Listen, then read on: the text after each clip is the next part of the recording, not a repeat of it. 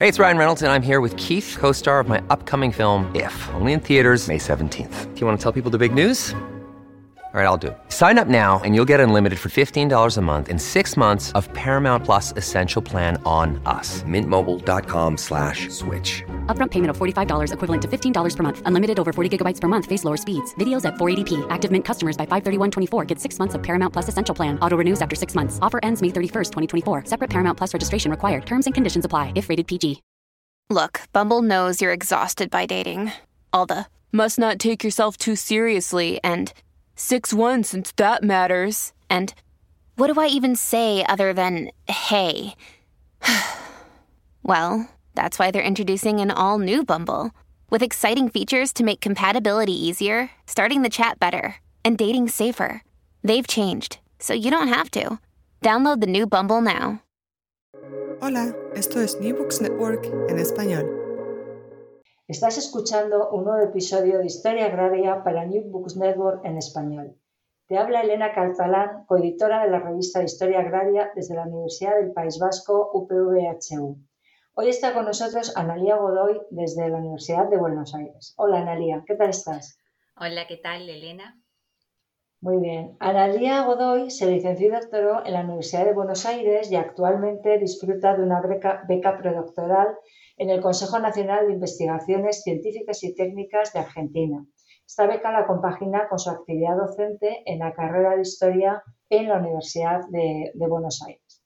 Analía viene a hablarnos de su último trabajo eh, titulado Crecimiento agrario y explotaciones campesinas en el noroeste ibérico medieval, León, siglos X al XII, que se ha publicado en el número 89 de Historia Agraria, que es el que corresponde a abril de 2023. O sea que tenemos el artículo realmente recién salido del, del horno. ¿no? Eh, bueno, Analia, una medievalista eh, argentina, mmm, hablábamos antes, antes de empezar, no te queda más remedio que eh, bueno, pues estudiar medievo europeo y imagino que este trabajo también forma parte, ya que eres muy joven y acabas de, bueno, estás disfrutando de una beca postdoctoral, tendrá que ver con tu, con tu tesis doctoral. ¿Nos cuentas un poco a ver cómo ha surgido este tema? Eh... Sí, sí, claro. Bueno, mi investigación doctoral se concentró en el fenómeno de la diferenciación social campesina en el área leonesa entre los siglos X y XII. En verdad, la presencia de diferencias económicas, sociales, políticas en las comunidades rurales había sido un tema muy estudiado por la historia social para la Baja Edad Media y es un tema que en las primeras décadas de este siglo se empezó a estudiar en la Alta Media, concretamente a través de lo que el análisis de, la, de lo que la historiografía, fundamentalmente la historiografía francesa, llamó las élites rurales. En el marco de esa investigación doctoral que me llevó a sumergirme en la búsqueda y en el análisis de estas élites rurales en León, es donde me fui encontrando con los distintos indicios del fenómeno de expansión y de crecimiento agrario. Y por eso esta, esta publicación se desprende ¿no? de esa investigación doctoral, concretamente de la búsqueda de pensar la relación existente entre ese fenómeno de expansión y de crecimiento y estas diferencias sociales y económicas al interior del campesinado que, como decía, son el tema, eh, el tema de mi investigación doctoral. Eh, muy bien, en la introducción de, tu trabajo, de hecho, eh, retomas el, el, debate, bueno, o, o, nos planteas que vuelve a haber eh, un debate encima de la mesa. Digo vuelve porque este debate, yo cuando estudiaba el siglo pasado también, eh, cuando nos hablaban de medieval, hablábamos un poco de esto, ¿no? Entre el crecimiento agrario, lo que es la, la colonización de, de tierras incultas, los modos de colonización, y esto se ha, como bien estás diciendo, se ha visto desde perspectivas eh, un, poco, un poco diferentes. Este, este debate, ¿tú dónde te sitúas en este debate? O tu Bien. investigación, mejor dicho, claro, ¿dónde se sitúa? Bien, eh, bueno, obviamente tenemos que tener en cuenta que el fenómeno del crecimiento agrario medieval ya se lo sitúe como tradicionalmente en el siglo XI o bien comenzando en el X, es un tema, bueno, como vos decías, muy estudiado en la historia social eh, y económica europea, por lo cual, si volvemos a él, era para mí necesario hacerlo de una perspectiva que no se agotara en identificar los signos, los indicios de ese crecimiento, sino de pensarlo, como digo, en relación con otros fenómenos.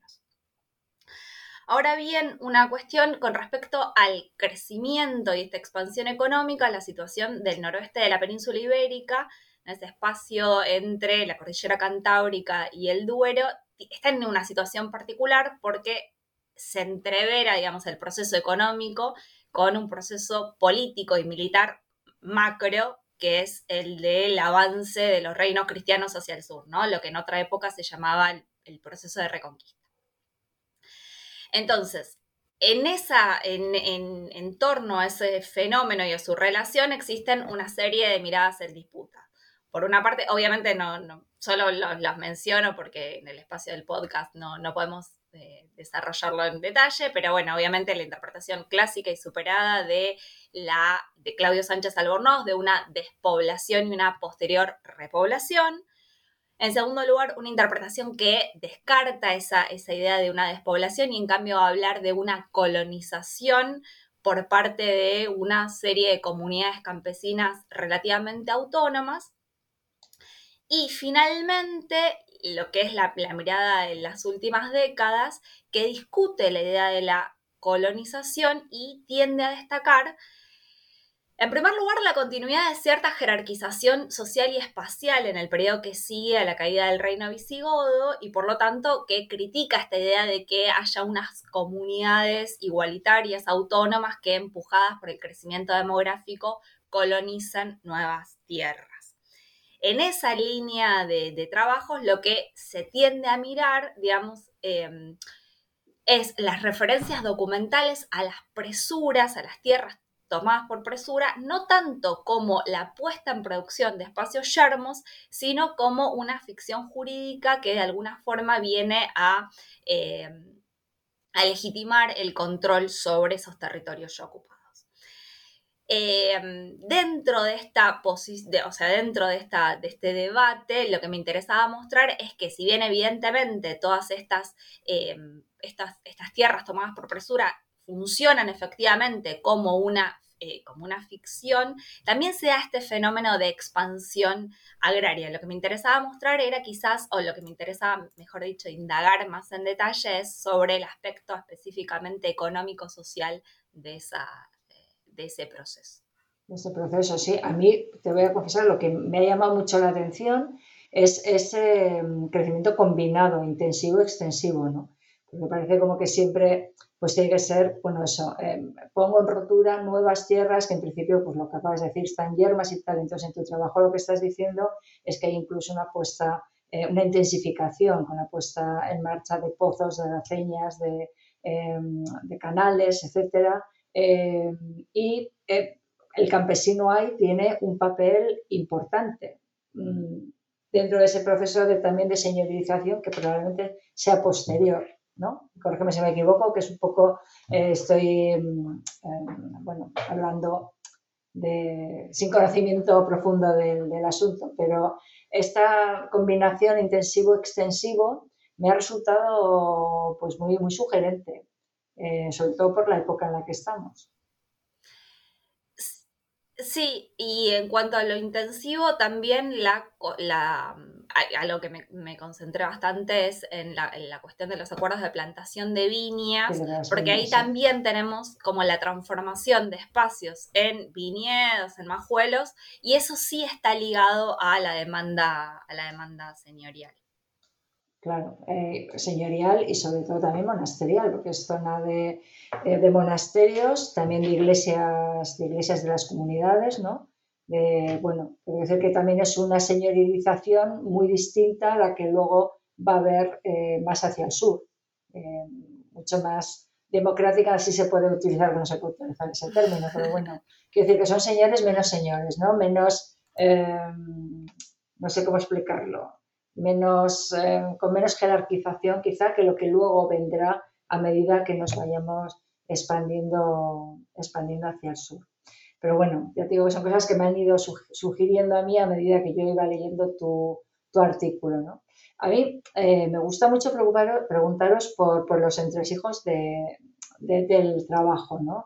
Porque claro, em, estamos allá hablando, los oyentes estarán escuchando, pues bueno, que roturamos, intensificamos, los señores, los campesinos, pero claro, estamos hablando del siglo XI, del siglo XII, entonces me gustaría que contara sobre todo, porque esto es un podcast de divulgación, eh, para la gente que, no es historiadora, que no se ha acercado nunca a las fuentes de la Edad Media, eh, qué tipo de fuentes eh, has utilizado para poder hacer tu estudio.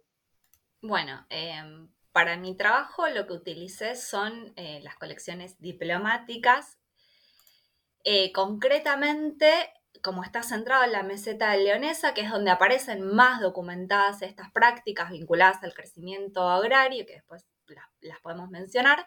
Em, bueno, las, perdón, las eh, colecciones diplomáticas del monasterio de Sahagún y de las catedrales de León y de Astorga, que son, eh, no solamente son principales instituciones eclesiásticas de la región, sino que además son, digamos, las colecciones más nutridas y que además incluyen documentación de otras instituciones eclesiásticas que en algún momento quedaron eh, subsumidas dentro de estas instituciones mayores, con lo cual permiten, digamos, por el volumen de, documentación que, reúnen, hacer como un seguimiento mayor de, estos fenómenos. Y además, eh, los textos forales del Reino de León lo que yo hice en este, en este trabajo y también en mi tesis es, digamos, una identificación de los mecanismos del crecimiento y en los casos en los que me fue posible un seguimiento, si se quiere, más pormenorizado, personalizado casi, de los campesinos que participan de estos, de estos procesos. Esto obviamente encuentra muchísimas dificultades porque la documentación diplomática está centrada en la institución que es productora o bien conserva esos documentos. Si el campesino no es relevante, eh, en muy pocas ocasiones. Exactamente, en verdad solo lo encontramos cuando se vuelve relevante para esa institución, es decir, en el momento en el que le vende una tierra, en el momento en el que dona una tierra. Con lo cual, en muchos casos, lo que me encuentro o lo que me fui encontrando es una referencia, no sé, de una venta o de una donación en la cual se refiere que esa tierra se tiene por mitades o que esa tierra se tiene porque se la puso en producción en algún momento y no tenemos mayor información sobre en qué momento, en qué tierras eh, o, o, en las tierras de qué institución o de qué laico fue desarrollado un acuerdo de plantación por mitades por ejemplo. Son muchísimas las lagunas y quizás a esa persona después me la vuelvo a encontrar, eh, ya digo, a través de un análisis muy, muy pormenorizado, me vuelvo a encontrar ese campesino que es propietario en otra villa o que aparece eh, en una corte regia. Eso es lo que me ha permitido de alguna forma trazar esas, esas trayectorias. Sí, a mí Dice que lo que me, choca es que es muy permeable todo, ¿no? O sea, cuando hablas, por ejemplo, de, estás explicando el régimen de explotación de las viñas y de no las viñas, o sea, esto que dices de por mitades, que igual tendríamos que explicar un poco qué significa la parcería o el dominio directo, o sea, que al final no hay una división tan clara como en principio pudiera parecer de determinada tierra eh, o determinada institución está explotando con este contrato o con este otro, sino que hay una permeabilidad en función de los intereses. O sea, en definitiva, casi casi como si fueran buscando la mejor opción en cada uno de, los momentos. Eh, esto, em, pues, pues no sé, sobre todo lo de las mitades, que yo creo que se sobreentiende, pero explicar un poquito para la gente que no sepa, y esta, esta doble, digamos, explotación o permeabilización entre las formas de explotación agraria en esta zona?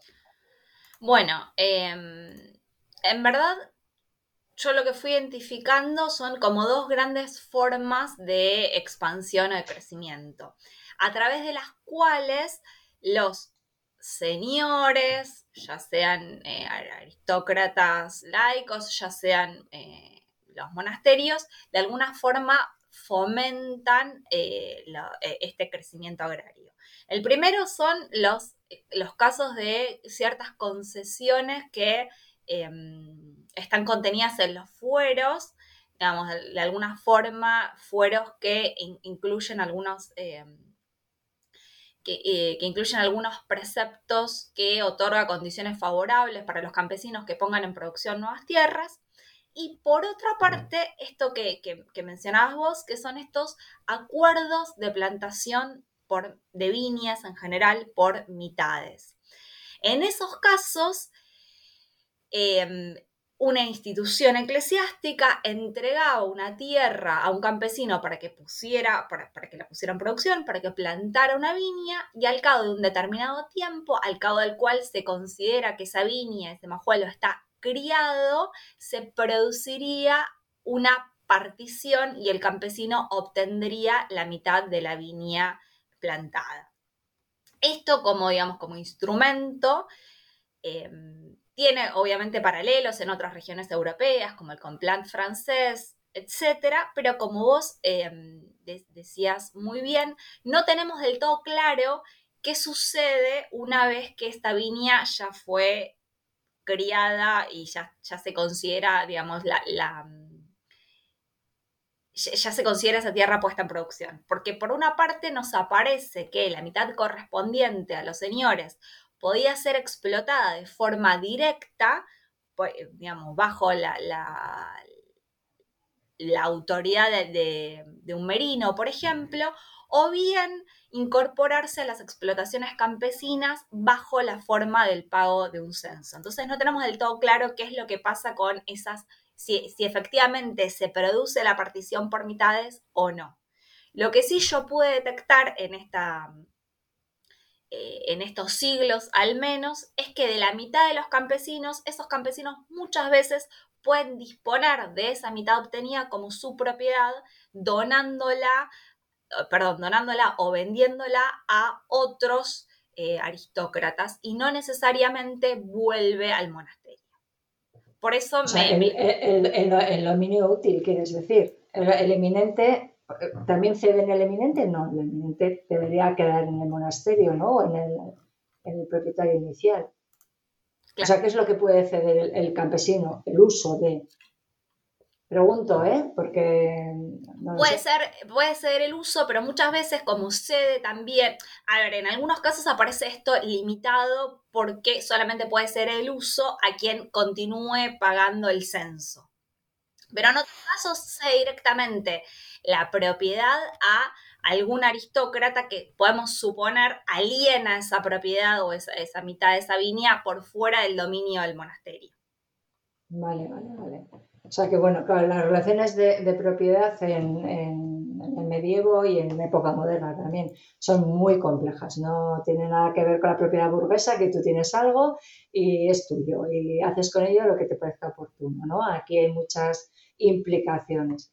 Bueno, no sé, estaba yo pensando que también, lo digo para la gente que no lo sepa, una viña, desde que se planta eh, la vid inicial hasta que produce fruto, puede pasar entre 4 y 10 años, dependiendo un poco de las zonas y demás. Entonces, claro, es una inversión inicial eh, que el campesino probablemente no se pueda permitir y probablemente el señor tampoco. El, llegar a este tipo de acuerdos eh, bueno, una de las razones, no digo la única, pero seguramente eh, tiene que ser esto, porque luego ya, por ejemplo, en época moderna es un sistema que se sigue, que se continúa a la hora de poner en explotación las viñas.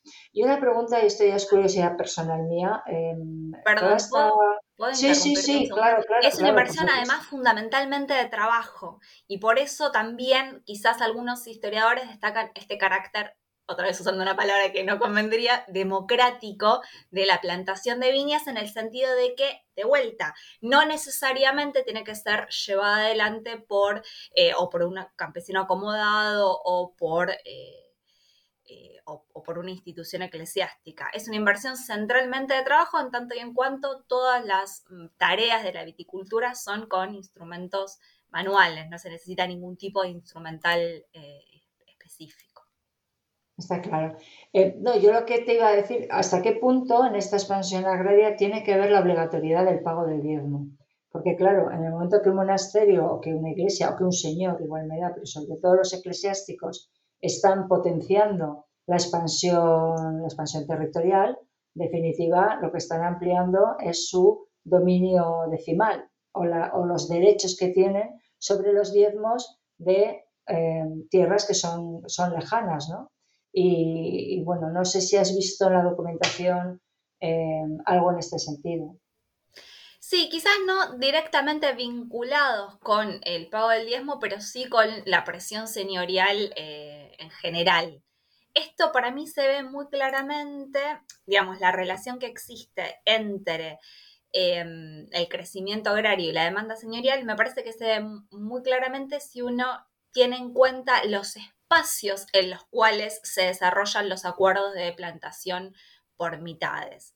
Em, además de este seguimiento de los campesinos que, aparecen en los contratos, algo que me resultó muy útil e interesante hacer en este trabajo es cierta, cierto análisis de la dimensión espacial, localizando Claro, localizando. Obviamente cuando la toponimia lo permite, ¿no? Donde, donde uno puede ubicar estos lugares. Pero los lugares en los que, que, podemos reconocer que se han llevado adelante estos contratos de plantación por mitades, em, son espacios que se encuentran directamente ligados con los centros de demanda y de consumo, eh, no solamente en el entorno de, la ciudad de León, sino también vinculados con estas instituciones eh, eclesiásticas que fomentan esos, esos procesos. Así que sí, no solamente con el diezmo, sino con eh, en general la mayor presión sobre, sobre la economía campesina y, el incremento de la demanda eh, tendría que ver también con el Camino de Santiago, con la expansión del Camino de Santiago. Claro, estáis ahí en mitad del camino y me imagino que todo el flujo de peregrinos y demás también estimularía toda esta plantación de vides ¿no? que llevada a cabo por los, por los monasterios. Em, vale, pues, pues no sé, yo si quieres añadir Em, ¿Algo más quieras que no hayamos hablado y, quieras enfatizar o contarnos? Pues. Eh, no, solamente para, cerrar, em, bueno, pueden leer el trabajo, pero básicamente lo, que me interesaba destacar a mí en este trabajo es que em, si bien obviamente este crecimiento está vinculado, como decíamos, a, ese, a, esa, esa mayor presión y a esa mayor demanda de, la economía señorial, eh, permite este crecimiento cierta reproducción de las explotaciones campesinas y al no ser homogéneo el mundo campesino, el impacto de este fenómeno de crecimiento tampoco va a ser eh, homogéneo, no va a ser las mismas consecuencias que tenga para los campesinos más pobres, para los cuales pudo suponer una forma de, em, complementar su ingreso, que para los campesinos más ricos. De hecho, una de las cosas que a mí me resulta más interesante de, profundizar en este aspecto del crecimiento es ver que incluso en estos... Em, acuerdos por mitades en los que se supone que participan los campesinos más pobres, no me encontraba necesariamente con los campesinos más pobres, sino con un sector incluso relativamente acomodado, para los cuales evidentemente estos mecanismos supusieron formas de consolidar su, eh, su posición económica. ¿no? El apasionante mundo, mundo de la Edad Media, mucho más complicado de lo que, de lo que creemos, eh, mucho menos uniforme de lo que de lo que normalmente explicamos también cuando explicamos este tipo de cosas, ¿no? Que acabas teniendo que, simplificar, eh, depende también un poco del, pues del curso en el que estés. Eh, los que nos dedicamos a enseñar, pues, pues bueno, si estás explicando a alguien de primero de grado, pues, pues tienes que, acabar simplificando, pero realmente es apasionante y es eh, complejo, mucho, o sea, hay hay muchas cosas que, seguir, que seguir trabajando para, poder comprender muchas de las, de las estructuras eh, sociales y económicas que se van a desarrollar en la edad moderna e incluso van a llegar a la edad contemporánea, obviamente con sus transformaciones, ¿no? pero que la raíz de donde venimos muchas veces pues, pues está, está en este punto. Bueno, pues muy interesante la conversación con, con Analia Godoy eh, de la Universidad de, Buenos Aires. Eh, encantada de saludarte y, bueno, pues eh, nos veremos o nos oiremos, mejor dicho, en, en, próximos episodios y intentaremos explicar y dar a conocer los trabajos que se publican en Historia Agraria. Un saludo.